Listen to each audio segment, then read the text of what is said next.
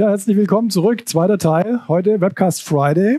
Heute Morgen haben wir uns ja über das Drucken unterhalten mit den Kollegen, mit dem Kollegen von Printex. Jetzt geht es um ein Glück und Kanya Tool, der GK Real My Creator. Wofür ist er da? Wir wollen die Daten, die noch auf einem Altsystem drauf sind, auf einem Windows 7 Client, auf einem Windows 10 Client, vorab sichern, in die Cloud speichern, um sie dann nachher wieder in unserem 100% Cloud-Szenario, dem Cloud Client zur Verfügung stellen zu können. Wie das funktioniert und welche Möglichkeiten wir da noch haben, darüber wollen wir heute sprechen, zusammen mit André Krämer. André, schön, dass du bei uns bist. Ja, vielen Dank, dass ich sein, da sein darf. Äh, ist ja auch mein erstes Webcast mit euch. Ja. ja. Mit uns. Du, bevor wir, bevor wir loslegen, muss ich dir mal eine Geschichte erzählen. Ähm, als äh, ich noch Exchange Consultant war, ich glaube, das war zu Zeiten, als Helmut Kohl noch Bundeskanzler war, ist schon sehr lange her, äh, hatte ich mal einen Fall. Da gab es so einen Exchange-Server, der stand äh, bei einem Kunden und der sollte migriert werden. Ein Exchange 5.5-Server, also eine ganz alte Version. Und die sollte migriert werden Richtung Exchange 2000. Ähm, und zum, ein, zum ersten Mal in meiner Karriere sozusagen hatte ich die Situation, dass dieser Server nicht durch eine neue Hardware abgelöst wurde, sondern es war ein sogenanntes In-Place-Upgrade. Ja? Das heißt also, wir haben die alte Kiste genommen, die alte Hardware-Kiste und haben dann eine neue Software draufgespielt. Das kannst du dir natürlich vorstellen, bevor man das macht, muss man erstmal die ganzen Mailboxen sichern. Da gab es ein Tool, wenn Sie sich noch erinnern vielleicht, der eine oder andere, das nannte sich Xmerge und damit hat man die ganzen Mailbox-Datenbanken aus Exchange heraus in PST-Files gesichert. Jetzt hatte das Xmerge damals so einen Punkt, wo es nicht weitermachte und es war die 2 Gigabyte Grenze. Ähm, wer damals sich mit dem Thema auseinandergesetzt hat, der wird sich vielleicht erinnern. Ähm, und genau da bin ich reingelaufen. Natürlich war es die Mailbox des Finanzvorstandes damals, die dann äh, nicht komplett exportiert wurde, die dann bei 2 Gigabyte aufgehört hatte und eben nur die Hälfte der Mailbox äh, hier gesichert hatte. Jetzt haben wir denn das nicht gemerkt, haben also den Rechner neu aufgesetzt und es war im Endeffekt nur die halbe Mailbox da. Kannst du dir vorstellen, dass es kein angenehmer nächster Morgen war mit dem Finanzvorstand. Der wollte unbedingt seine Mailbox zurückhaben. Ja.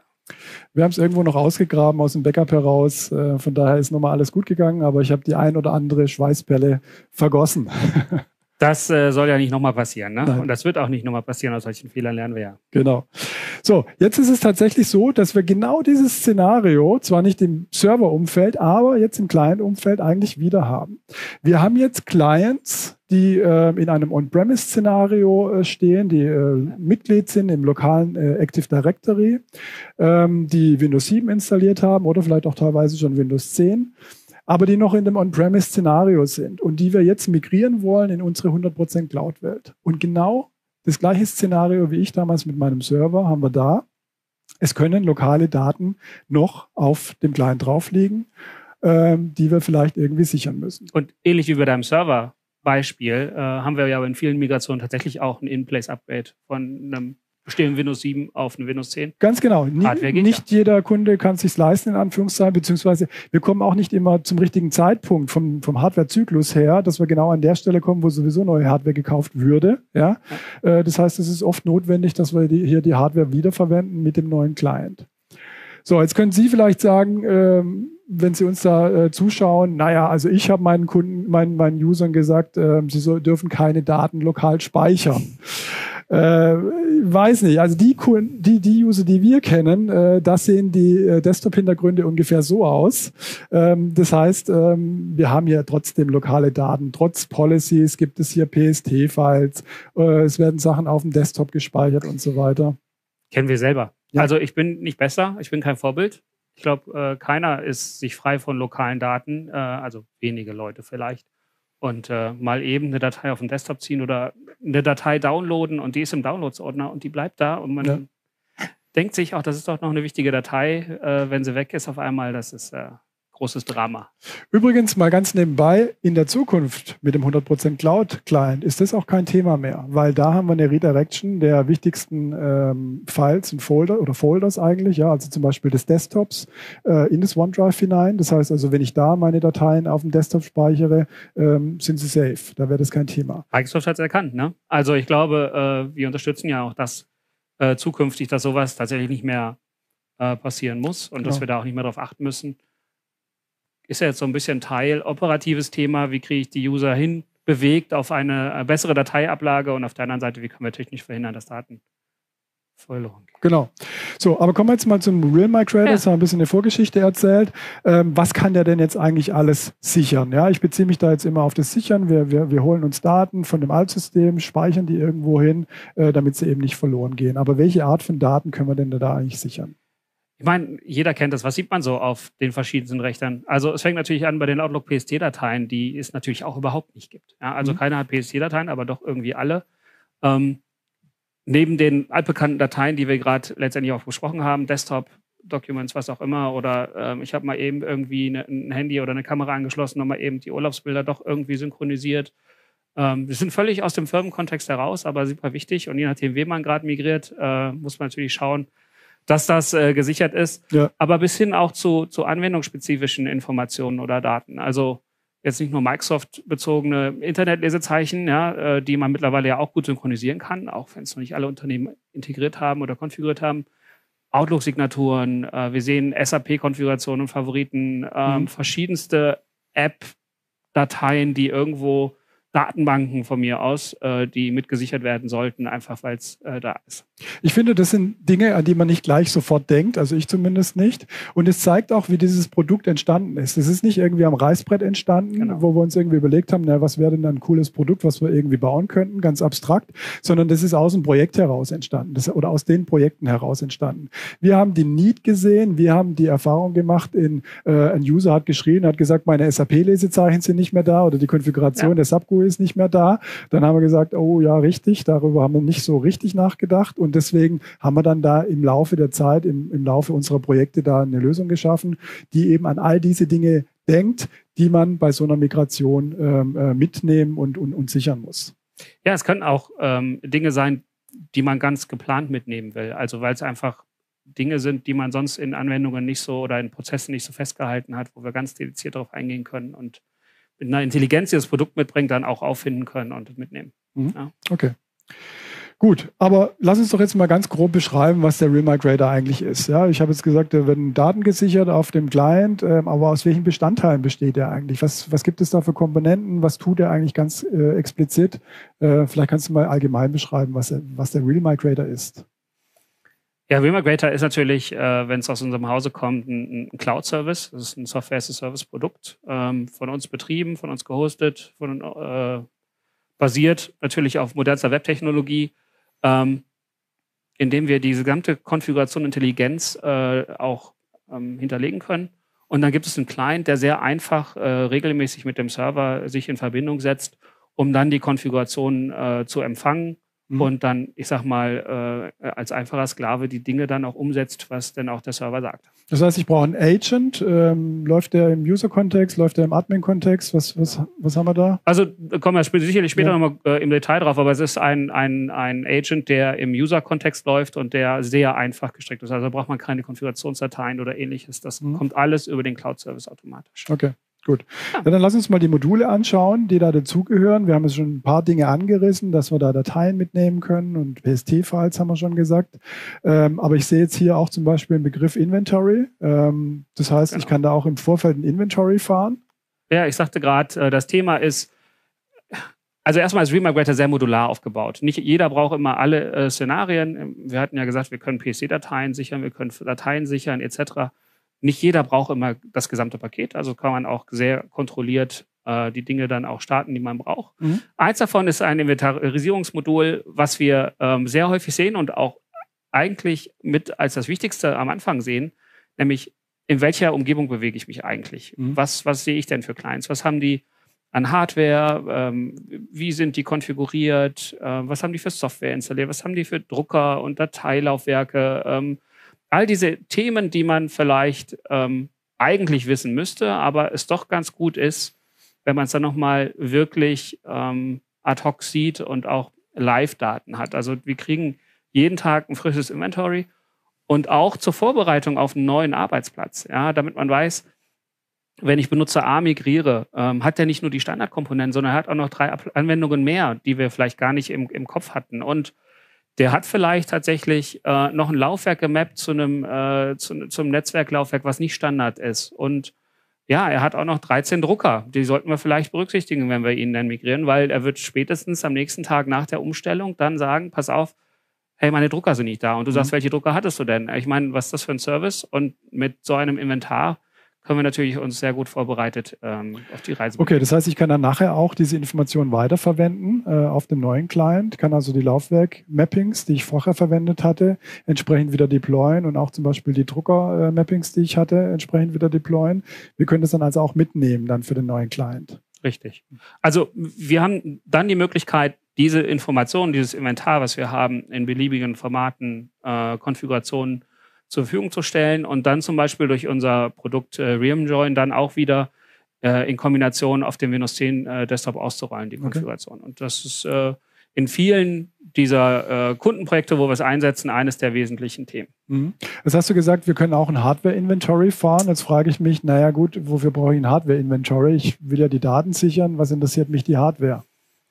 Also sag mal, ein wesentlicher äh, ähm, Punkt bei der Hardware-Inventarisierung ist natürlich aus unserer Windows 10 und Modern Workplace Perspektive der TPM-Chipsatz. Okay. Ja, also warum TPM-Chipsatz? Den nutzen wir natürlich ähm, ganz strategisch wichtig ähm, für, für Kernkomponenten auf unserem Windows 10 Desktop. Einmal Festplattenverschlüsselung.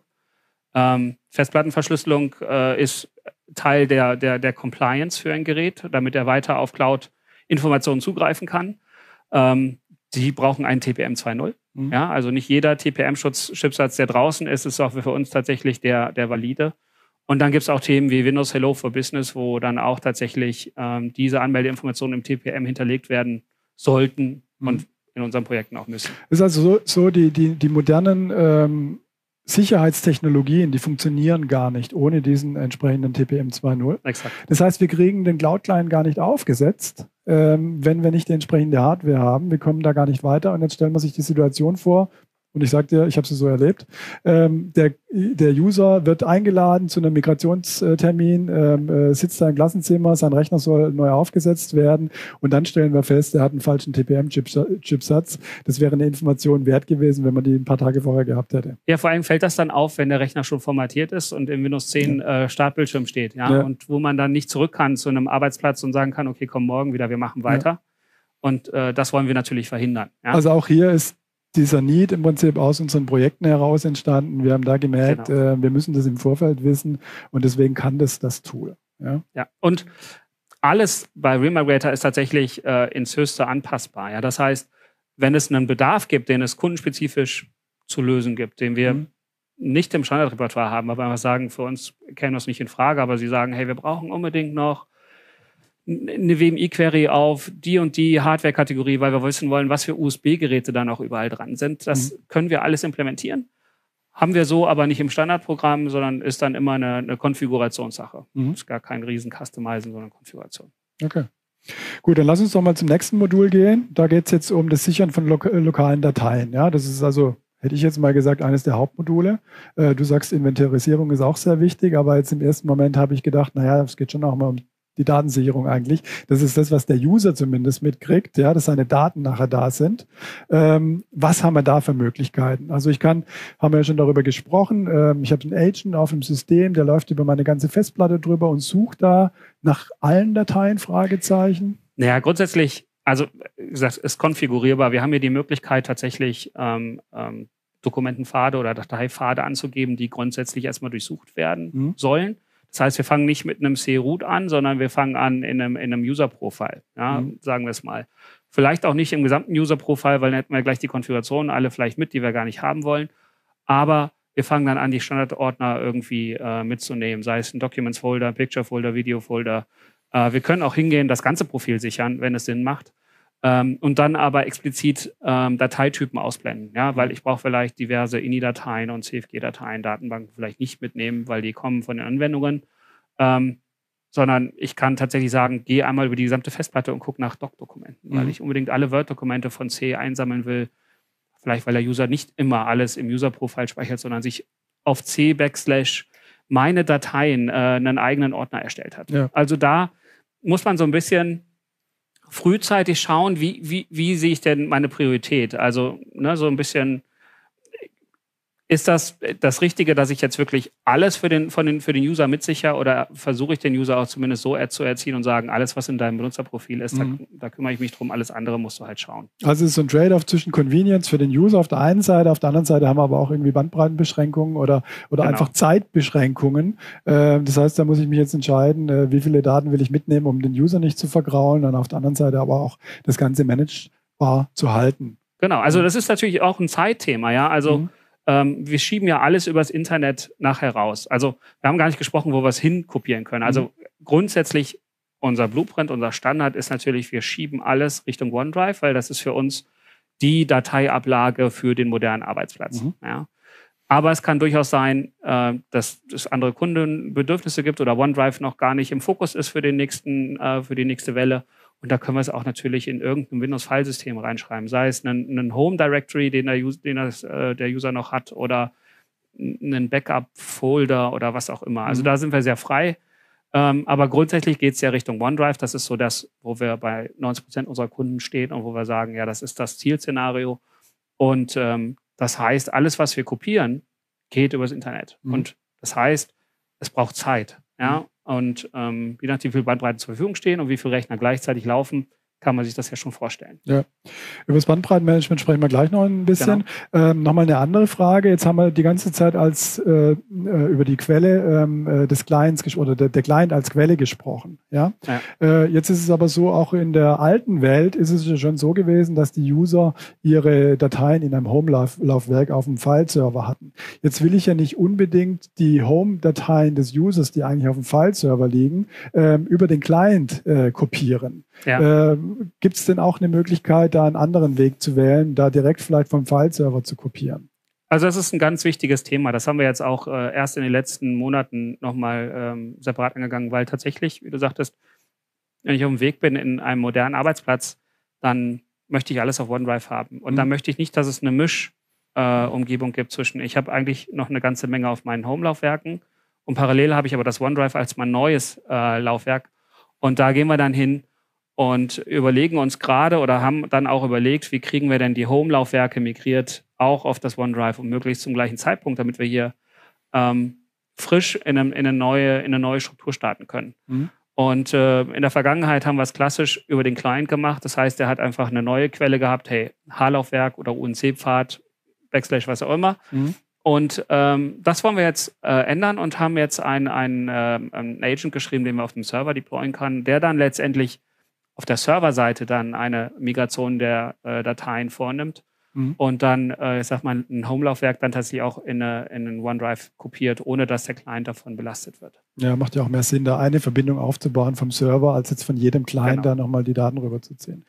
Okay, lass uns mal das nächste Modul anschauen. Äh, beziehungsweise hier geht es jetzt nochmal ganz kurz um die Kopiermethoden. Ja. Ähm, das ist nochmal ein bisschen verfeinert. Ähm, da kann man ja sagen, naja gut, äh, wir, wir kopieren die Files rüber, äh, wir, wir halten sie vielleicht sogar in Sync ähm, oder wir können sagen, naja, wir wollen sie eigentlich gar nicht kopieren, wir wollen sie eigentlich sofort umziehen. In, in welcher Situation macht denn da was Sinn? Ja, das ist auch äh, eines der neuesten Themen, die wir mit reingenommen haben, mhm. ähm, weil wir tatsächlich ursprünglich von dem Gedanken ausgegangen sind, der Nutzer ist auf einem Legacy-System, sagen wir Windows 7, ähm, arbeitet mit seinem Home-Laufwerken, arbeitet mit lokalen Dateisystemen und kennt das ganze moderne Thema noch nicht. Der ist noch nicht auf Office 365, der ist also völlig unmodern und soll dann modern werden. Ja. Und haben dann gesagt, ähm, bis zur Migration soll er so arbeiten, wie er gewohnt ist zu arbeiten. Und mhm. wir machen einen One-Way-Sync. Das heißt, wir synchronisieren alles das an Änderungen, die am lokalen Rechner passieren, ähm, synchronisieren wir auch in die Cloud. Das heißt, auch wenn er was löscht oder wenn er was verändert, dann wird es auf dem Zielsystem auch gelöscht. Mhm. Ja? Jetzt haben wir aber gemerkt, dass ähm, es, es viele gemischte Szenarien gibt, wo dann tatsächlich Kunden hingehen und sagen, hey, wir haben jetzt aber schon OneDrive auf Windows 7 genutzt und dann hat der Nutzer für eine Zeit lang sieht er dann die kopierten und migrierten Dateien parallel schon im OneDrive und dann mhm. fängt er an, im OneDrive zu arbeiten und im äh, lokalen Filesystem und dann kommt es zu Konflikten. Mhm. Und da versuchen wir dann mit intelligenten Kopierprozessen äh, dann auch zu arbeiten. Nämlich, wenn er nämlich parallel Zugriff hat auf beide Systeme, sprich schon auf OneDrive und noch auf sein lokales Dateisystem, dann macht ein Move vielleicht tatsächlich mehr Sinn. Mhm. Oder aber mit einem Copy zu arbeiten, wenn wir sagen, ah, vielleicht hätten wir nachher noch ein Problem mit den äh, Verknüpfungen, lassen wir die Dateien da, wo sie sind, kopieren sie letztendlich dort. Aber wenn er dann hingeht und auf dem Zielsystem schon was verändert, dann ähm, machen wir nichts kaputt. Ja, also es, wir passen uns da dem Kundenszenario an. Was ich rausgehört habe, ist, es kommt darauf an, ob der Kunde dem User schon den Zugriff auf OneDrive gewährt oder nicht. Äh, und genau. dementsprechend können wir hier den Modus äh, des, ähm, ja, der Datenmigration einstellen. Genau, ja. so ist es. Okay. Gut, aber jetzt tatsächlich zum nächsten Modul. Ähm, haben wir auch schon kurz angerissen. Äh, PST-Dateien sichern. Ähm, die kopiere ich dann aber nicht ins OneDrive hoch, hoffe ich, oder?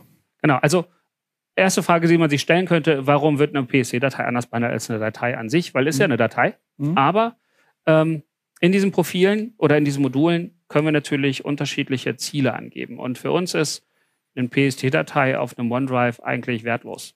Und mhm. dem User auch. Ja. Das heißt, äh, wir müssen da eine sinnvollere Lösung finden. Und da gibt es natürlich ähm, von uns unseren Blueprint, wo wir sagen, ähm, PSD-Dateien ähm, gehören eigentlich ins Postfach rein, ins Exchange Online, in unserem modernen Arbeitsplatz. Mhm. Und da kann es wahlweise das Archiv sein oder die Mailbox. Aber um diesen Prozess dann zu unterstützen, um letztendlich einen Import von PST, also einen Reimport von PST-Dateien in eine Mailbox zu ermöglichen, müssen wir einen Zwischenschritt gehen, nämlich ähm, die Dateien in einen Azure Blob Storage zwischenspeichern, bis mhm. der Kopierprozess komplett abgeschlossen ist. Und dann ähm, können wir tatsächlich nachher einen Import starten. Ähm, der Vorteil auch an einem, einem Kopierprozess Richtung einem Blob Storage ist, ähm, dass wir die Dateien ähm, blockweise und die Blockgröße können wir definieren, hoch synchronisieren können, so dass wir auch offene PST-Dateien natürlich kopieren können. Das heißt, ja, ich, muss, ich, muss, nicht warten, bis der User sein Outlook zugemacht hat, äh, genau. bevor ich die Dateien kopiere. Die 100 Gigabyte Datei PST, ja, die genau. nie äh, zu ist, äh, die kriegen wir sonst natürlich nicht kopiert. Ja. Und da ist die Kombination aus, ich packe es in einem Azure Blob und äh, dieser blockbasierten Kopier ähm, ähm, Aktion. Aktion dann natürlich die beste Kombination. Okay, so jetzt hast du gesagt, okay, dann, dann ist es drüben im, im Azure Storage ähm, der, die PST-Files und jetzt muss ich halt manuell anfangen, muss da ähm, irgendwelche Mapping-Tabellen bauen und muss dann ähm, überlegen, wie ich jetzt die Dateien, die PST-Dateien in die Mailboxen reinkriege.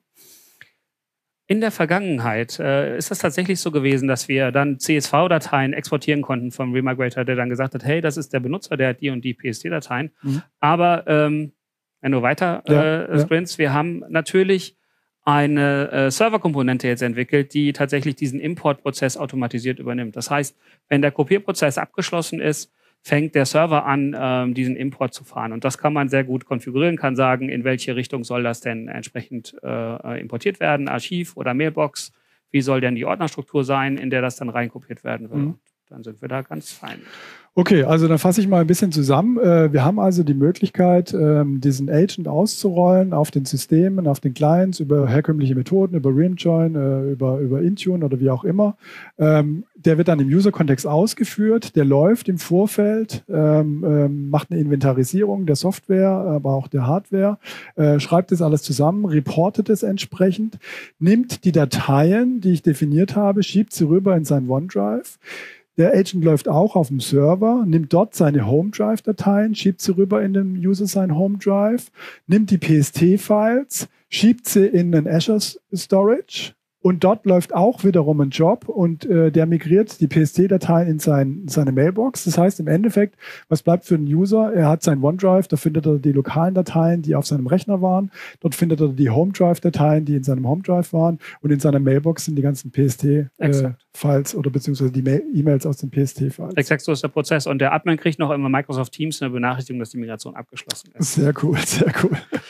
Okay. Ja, ja vielleicht noch zwei, drei Worte zur Architektur. Wir haben ja schon so ein bisschen darüber gesprochen. Es gibt so eine, so eine Serverkomponente, ein Backend sozusagen. Äh, es gibt diesen Agent, den wir schon ein paar Mal diskutiert haben. Müssen wir da noch irgendwas erwähnen? Ähm, ich glaube, es kann sich keiner so einfach vorstellen. Also ja. mit den Kunden, die ich tatsächlich äh, mich beschäftige und die das dann äh, von uns übernehmen, die sind sehr erschrocken von der Einfachheit, ja, weil die sind dann vielleicht mit, äh, mit irgendwelchen Factory Packaging äh, Firmen in Verbindung, die sagen, hey, pass auf, wir brauchen jetzt hier eine detaillierte Installationsbeschreibung, wie der Agent denn ausgerollt werden muss. Das ist eine Exe-Datei. Und die Exe-Datei, die muss ich einmal im Benutzerkontext ausführen mhm. und das war's. Ja, mhm. das heißt, die installiert sich selber, die aktualisiert sich selber, die hat nur eine HTTPS-Verbindung und die regelt regelmäßig mit dem Backend über HTTPS. Mhm. Da muss also nichts passieren. Dadurch, dass die im User-Kontext läuft, kann sie natürlich auch nur das erreichen, was der User selber erreichen kann. Das heißt, das heißt ich brauche nicht mal ein Con sorry, äh, ich brauche nicht mal ein Config-File, ähm, wo ich eine Zuordnung habe zwischen dem, zwischen dem Agent und, und dem Backend? Nein, das wird alles automatisch, äh, findet sich. Es gibt einen Custom äh, ähm, Client für den für den User und das mhm. wird runtergeladen, es wird einmal ausgeführt und fertig ist die Sache. Das heißt, der Client, der Agent weiß, mit welchem, mit welchem Tenant er sich zu Hause er telefonieren muss. Ähm. Das ist seine erste Aktivität. Das mhm. heißt, er wird ausgeführt, er telefoniert nach Hause, sagt, hey, ich bin jetzt hier gestartet. Mhm. Dann sagt er, hey, dich kenne ich noch nicht. Und äh, dann lass uns mal kurz kommunizieren, was deine Aufgaben sind und dann geht's los. So, jetzt habe ich die ganzen Daten eingesammelt. Ähm, ähm, jetzt möchte ich die vielleicht auch noch irgendwie gruppieren. Ja, ich möchte vielleicht sagen, ähm, die äh, User möchte ich nicht alle gleich behandeln, sondern ich möchte die in verschiedene Gruppen aufteilen, weil äh, es da entsprechende Anforderungen gibt. Ähm, es könnte ja sein, dass man zum Beispiel ähm, in einem anderen Land ist und hier ähm, vielleicht andere Anforderungen an den Migrationsprozess hat. Äh, da hast du mir genau. schon mal im Vorfeld ein paar äh, Stories erzählt. Vielleicht kannst du das mal für die Zuschauer nochmal wiedergeben jetzt schon die Hälfte ja. zumindest in deiner Frage ja. reingepackt. Also das ist tatsächlich so, ähm, in, im Rahmen von, von Umstellungsprozessen und Migrationsprozessen ähm, finden nicht alle Migrationen am gleichen Tag statt, auch nicht in der gleichen Geschwindigkeit, in einer größeren Firma schon gar nicht. Mhm. Ähm, das heißt, es gibt Staffelungen, Staffelungen, die basierend sind auf geografische äh, Anforderungen, die dann vielleicht auch wieder mit Datenschutz und, und äh, was auch immer Security zusammenhängen. Es sind Themen, wo ich benutze, VIP-User habe oder andere besondere Benutzergruppen, die anders behandelt werden. Es gibt vielleicht ähm, Benutzergruppen, die bestimmte Module nicht nutzen dürfen. Zum Beispiel Inventarisierung. Vielleicht mag ein Land gar nicht, dass die äh, Informationen zentral gesammelt werden oder ähnliches. Mhm. Das heißt, man muss letztendlich Konfigurationen irgendwo dran heften an einen äh, Container und das sind bei uns natürlich Gruppen. Das heißt, ich kann verschiedene Clients in Gruppen zusammenfassen und damit natürlich einem Konfigurationsprofil. Mhm. Wichtig ist zum Beispiel sowas wie, heute ist der Tag deiner Migration, basiert auf einer Gruppe. Das heißt, du bist in einer Gruppe, dort stellt man das. Wie, habe ich, äh, wie kann ich mir eigentlich das Matching zwischen User und, und, und Computer vorstellen? Ich weiß ja meistens ähm, auch sehr genau, dass ein User äh, migriert werden soll. Und äh, wie, krieg ich, wie, wie passiert da das Matching zwischen User und, und äh, Maschine? Genau, also äh, grundsätzlich, ähm, äh, es wird natürlich erstmal eine ID erstellt. Das mhm. heißt, äh, wenn ein Rechner sich meldet im Backend, dann wird natürlich einmal der Computer identifiziert und einmal der angemeldete Benutzer. Und mhm. daraus erstellen wir eigentlich schon einen eindeutigen Identifizierer. Und den können wir dann letztendlich basierend auf ähm, Regeln, die wir im, im, System hinterlegen, dann so konfigurieren, dass der in die Richtung geht. Mhm. Was wir mehr machen, ist vorsortieren nach Netzwerksegmenten zum Beispiel. Ja? Also ähm, ähnlich wie heute Morgen Printext ist, wir haben hier die Möglichkeit, einen Fingerprint vom Netzwerk mhm. zu hinterlegen. Machen wir das auch in Remigrator. Das heißt, ähm, wir erstellen einen Fingerprint vom Netzwerk und können eindeutig identifizieren, in welcher Netzwerk-Location ist der User. Dann gehört er automatisch entsprechend in diese Gruppe. Okay. Als Grundvoraussetzung. Gut. Ja, weil ich kann mir vorstellen, also ich weiß es auch von anderen Migrationen, das ist immer das große Problem, dass man die abgedateten Userlisten hat mit den Zugehörigkeiten von den Computern und das ist natürlich toll, wenn man hier von der Software unterstützt wird, ähm, wo ich da ja. diese Zuordnung schon vorgefertigt bekomme. Okay, also verstehe. Da kann ich also dann auf dieses, äh, auf diese Informationen, die ich gesammelt habe, äh, mit dem Agent äh, kann ich dann Regeln anwenden, kann sagen, ich packe jetzt bestimmte User in eine bestimmte Gruppe und auf die möchte ich dann nur bestimmte Module des ähm, Real My Creators loslassen. Genau. Okay, gut.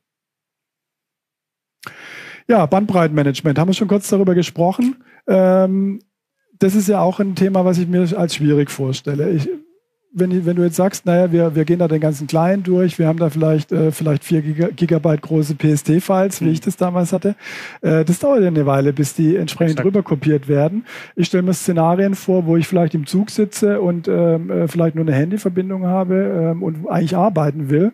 Bremst mich der Real Migrator da aus? Wenn er nicht richtig konfiguriert ist, ja, natürlich. Mhm. Ich meine, kann man sich vorstellen, äh, wenn ich Daten kopiere und zwar ins Internet, dann äh, nutze ich das, was mir zur Verfügung gestellt wird, als Bandbreite.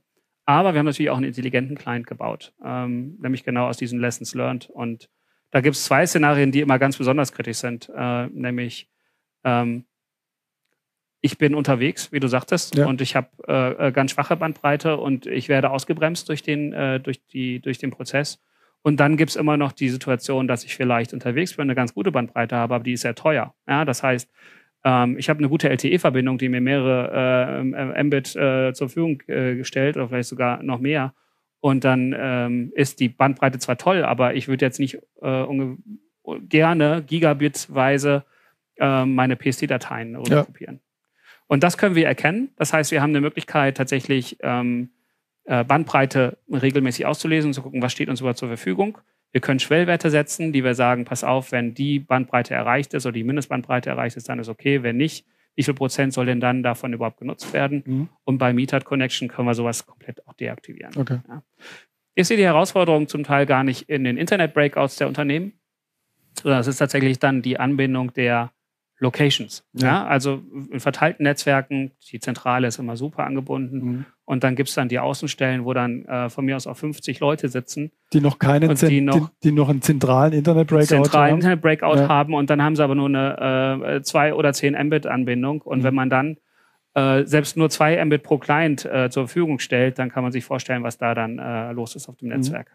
Okay, also es ist wichtig einfach zu wissen, dass wir das eingebaut haben. Natürlich kann der Remigrator auch nicht hexen, der kann die Daten nicht, rüber, nicht, nicht drüber zaubern. Ja? Mhm. Äh, wenn, wenn wir die Bandbreite entsprechend drosseln, dann dauert es halt entsprechend länger. Exakt. Und deswegen ist es auch wichtig, dass wir im Hintergrund ein gutes Reporting haben, um die Daten auch, äh, um, um auch mitzukriegen, was passiert denn da eigentlich. Ja, also äh, Reporting ist essentiell. Also wenn ich nachher mir den, den, die operativen Aufgaben im Real Migrator Umfeld anschaue, dann ist tatsächlich, welche Nutzer müssen denn in welche Gruppe? Muss ich irgendwas adjusten, mhm. anpassen? Oder aber auch tatsächlich, ähm, wie ist überhaupt der Fortschritt in dieser Gruppe oder bei dem entsprechenden User? Sind wir überhaupt in der Lage, morgen äh, für die User die Migration durchzuführen oder mhm. reicht die Bandbreite vielleicht dann doch nicht oder muss ich nochmal Bandbreite erhöhen, weil das kann ich ja auch machen. Ich kann ja auch dediziert für bestimmte Gruppen Bandbreiten dann wieder erhöhen, um dann die Migration auch zu beschleunigen. Ja, also ich kenne da einige aus den Projekten, einige Rollout-Manager. Ähm, das ist genau denen ihr Tool. Ähm, das ist das, was die brauchen. Die genau. haben ja genau. so viele Abhängigkeiten. Die müssen da mit den Teamleitern sprechen, müssen fragen, ob denn, ob es denn jetzt genehm ist, dass wir jetzt äh, die, das Team entsprechend ausrollen, ähm, um, um abzufragen, dass da nicht gerade ein wichtiger Termin ist vielleicht von dem Team und, und die da keine Zeit haben, äh, ihre Rechner zu migrieren und so weiter. Äh, da, da müssen so viele Dinge beachtet werden. Da gibt es so viele Abhängigkeiten in der Planung dieses Rollout-Prozesses. Mhm. Und äh, der technische, ähm, die technische Readiness des Clients, ja, sind alle Daten kopiert? Ähm, ist, spricht das Hardware-Inventory gibt es eine grüne Ampel sozusagen vom Hardware-Inventory her, äh, dass ich den Client migrieren kann. All diese technischen Informationen sind natürlich auch maßgeblich damit dafür entscheidend, ob ich den Client migrieren kann oder nicht. Und dafür ein Tool zu haben, das mir zumindest mal diese Frage beantwortet. Wir können nichts in diesem organisatorischen ja. Teil machen, ja, aber zumindest die technische Readiness, die können wir da sehr schön visualisieren. Genau. Also wir haben vorgefertigte Reports über Fortschritte, über Dateistrukturen, über Inventory, was auch immer. Da kann also ganz viel schon beim Standard rausziehen. Mhm. Wir können alles anpassen. Also wenn irgendwas ist und sagt, hey, ich brauche aber das Feld mit denen in der Kombination und das, das können wir alles bauen. Alles ist nachher exportierbar in CSV-Excel. Mhm. Und ähm, für alle die, die dann ganz Reporting äh, sind, können wir natürlich auch über eine API den Zugriff gewähren und dann äh, kann jeder sich eine Power Query bauen, in Power BI die Daten aufbereiten, wie er möchte. Okay.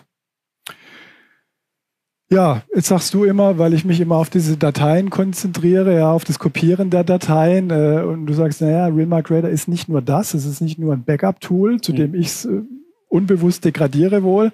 Ähm, es kann noch mehr, ja. Es hat durch genau. die Projekte da noch mehr dazu gewonnen, noch mehr an, an, an äh, Features äh, dazu gewonnen. Eines dieser Feature ist ähm, ein User Interface. Wir können mit dem User interagieren. Genau. Also das ist für uns immer wichtiger, ähm, diesen Migrationsprozess immer mehr zu begleiten, weil wir merken, diese Vorbereitungsphase ist super essentiell für eine Umstellung auf Windows ja. 10.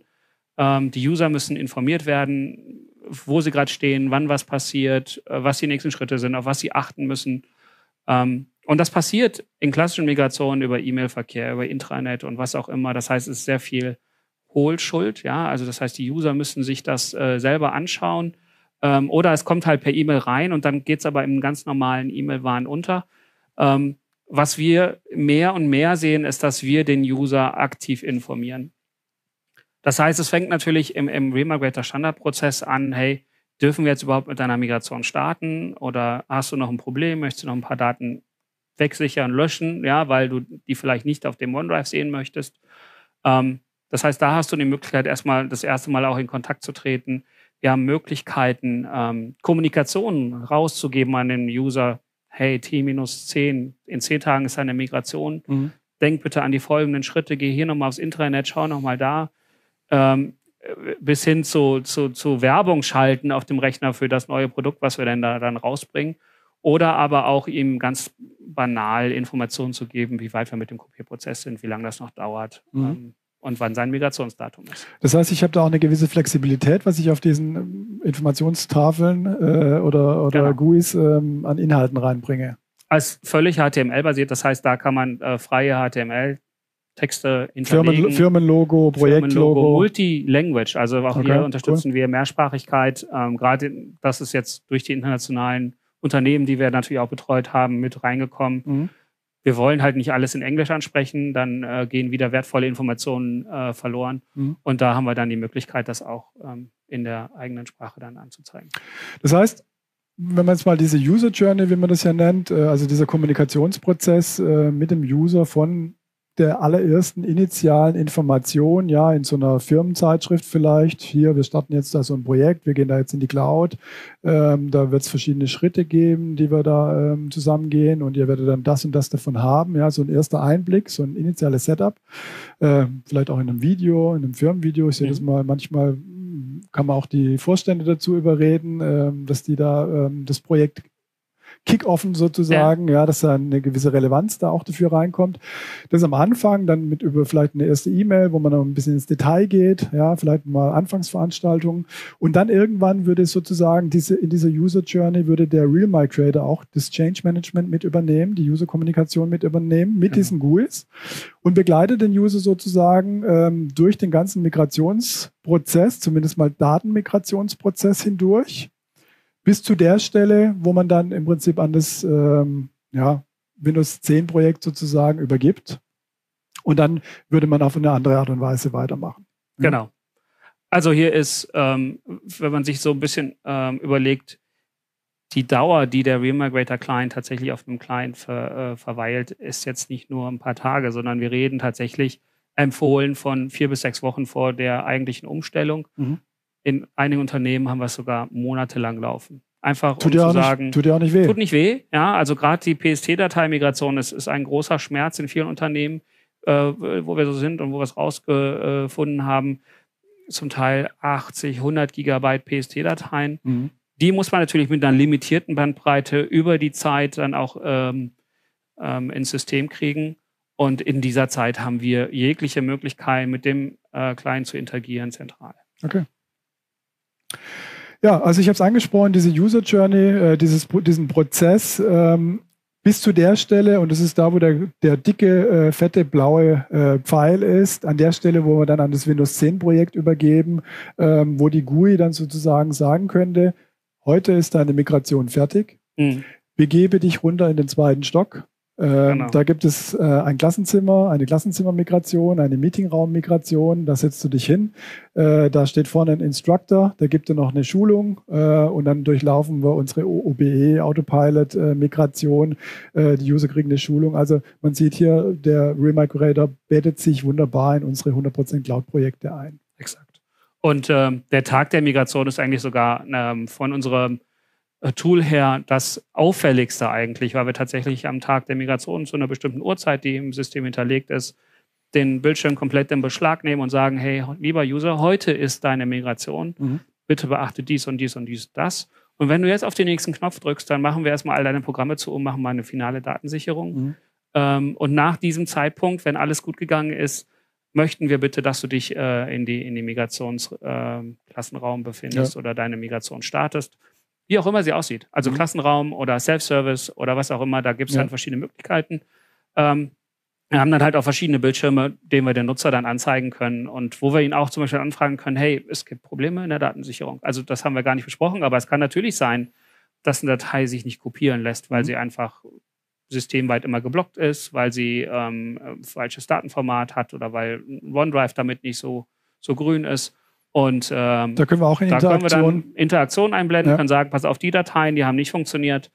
Ähm, wende dich an den IT-Support oder versuche es nochmal, ja, also einen klassischen Retry oder ähm, ist egal, ich akzeptiere und ich gehe weiter. Ja, und mhm. da kann man dann tatsächlich auch ein bisschen ähm, ja, wieder in die Self-Service-Verantwortung, also in die mehr Verantwortung an den End-User abgeben, der dann Entscheidungen treffen muss, ob die Dateien denn wichtig sind oder nicht. Mhm. Ja.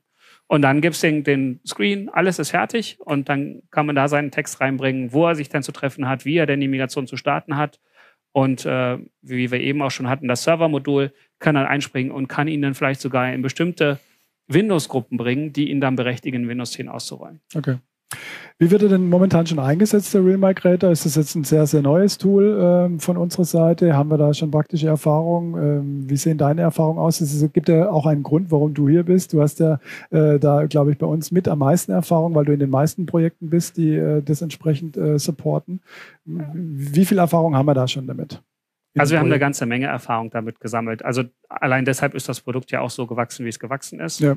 Ähm, und alles das, was wir in den Projekten als Erfahrung auch sammeln, äh, geht zu 100 Prozent in das Produkt wieder ein. Also grundsätzlich haben wir dieses Produkt bei vielen großen Firmen im Einsatz, die ähm, tatsächlich auch geografisch verteilt sind, wo man ähm, halt nicht mit einem lokalen IT-Team eben und ein paar Turnschuhträgern äh, durch die Gegend laufen kann und die Migrationen anschmeißen kann und mhm. jeden an die Hand nehmen kann und migrieren kann. Da wollen wir mehrere tausend Clients migrieren und das auch in der Woche mit einem, mit einem hohen Durchsatz.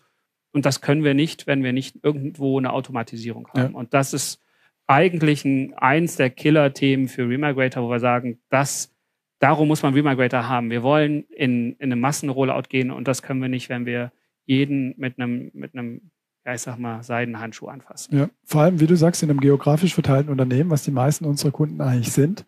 Ähm, in jedem Land der Welt mehr oder weniger, wo es ein bisschen Industrie gibt, haben die eine Niederlassung. Ähm, selbst wenn sie nur fünf oder zehn Mitarbeiter haben, ja, aber genau. irgendwo gibt's, überall gibt's was. Und ähm, was Real Migrator hier bringt, ist einfach dieses Wissen, ja, dieses Wissen ähm, in die Ist-Umgebung hinein, ähm, sodass uns eine bessere Planung zur Verfügung steht, sodass wir besser planen können. Exakt so ist das. Ja. Ja, damit sind wir schon durch äh, mit dem Content, äh, mit dem, was wir Ihnen heute vorstellen wollen. Ähm, wenn Sie Fragen haben, wir haben zum einen mal eine Webseite, die heißt auch so wie das Produkt, realmycreator.com. Mhm. Ähm, es gibt eine sehr umfangreiche und gute Dokumentation ähm, die unter docs.realmigrator.com zur Verfügung steht. Ja. Ähm, wir begleiten aber auch in den Projekten natürlich die Implementierung von Real Migrator. Wir zeigen Ihnen da, welche Flex da zu setzen sind, was die besten Erfahrungen sind aus den Projekten heraus, ähm, sodass es optimal konfiguriert ist. Genau. Wenn Sie diese Präsentation, die wir Ihnen heute gezeigt haben, gerne haben möchten. Wir verschicken Ihnen diese äh, Präsentation, diese Slides und darüber hinaus schicken wir Ihnen auch ähm, ein sogenanntes Click Clickable äh, PPT, also ein Click Clickable äh, PowerPoint, schwierig auszusprechen. Ein durchklickbares. Durchklickbares PowerPoint, ähm, wo wir Ihnen animiert haben, ähm, wie äh, Real My Creator im Hintergrund ähm, konfiguriert werden kann. Da kriegen Sie also noch ein paar mehr Insights. Äh, hat sich jemand sehr viel Mühe gegeben bei uns im Unternehmen, das äh, entsprechend zu animieren. Also echt interessante PowerPoint, da kriegen Sie noch einen tieferen Einblick zu dem, was wir heute gesagt haben. Kriegen Sie beides, diese Slides und diese andere PowerPoint, deren Namen ich jetzt nicht mehr ausspreche, äh, wenn Sie uns eine Mail schreiben unter realmigrator.lucania.com. Wunderbar. Ja, dann haben wir es soweit. Äh, ein kurzer Hinweis noch. Ähm, ich habe es heute Morgen schon ganz kurz erwähnt. Wenn Sie unsere äh, ähm, tollen neuen Büroräume kennenlernen wollen, aber nicht nur dann, sondern auch dann, wenn sie entsprechendes Interesse an äh, neuen Technologien haben. Wir haben ein immer größer werdendes Angebot an Trainings. Äh, da geht es um äh, Azure Infrastructure äh, Fundamentals. Ähm, ähm, wir haben ein ähm, Training über, über Provisioning, über Paketierung, über die ganzen Cloud Security Themen wie Cloud Identities, Conditional Access, Multifactor Authentication. Und die Trainings werden nicht von irgendwelchen ähm, Trainern gehalten, die äh, immer nur Trainings machen, sondern die werden gehalten von unseren Consultants, die also äh, Live-Insights aus den Projekten damit reinbringen, also ähm, technisch sehr wertvoll sind, wie ich finde. Ähm, wenn Sie da Interesse haben, schauen Sie auf unserer Webseite vorbei. Da können Sie sich anmelden und einen Überblick verschaffen, welche Workshops und Trainings wir da anbieten.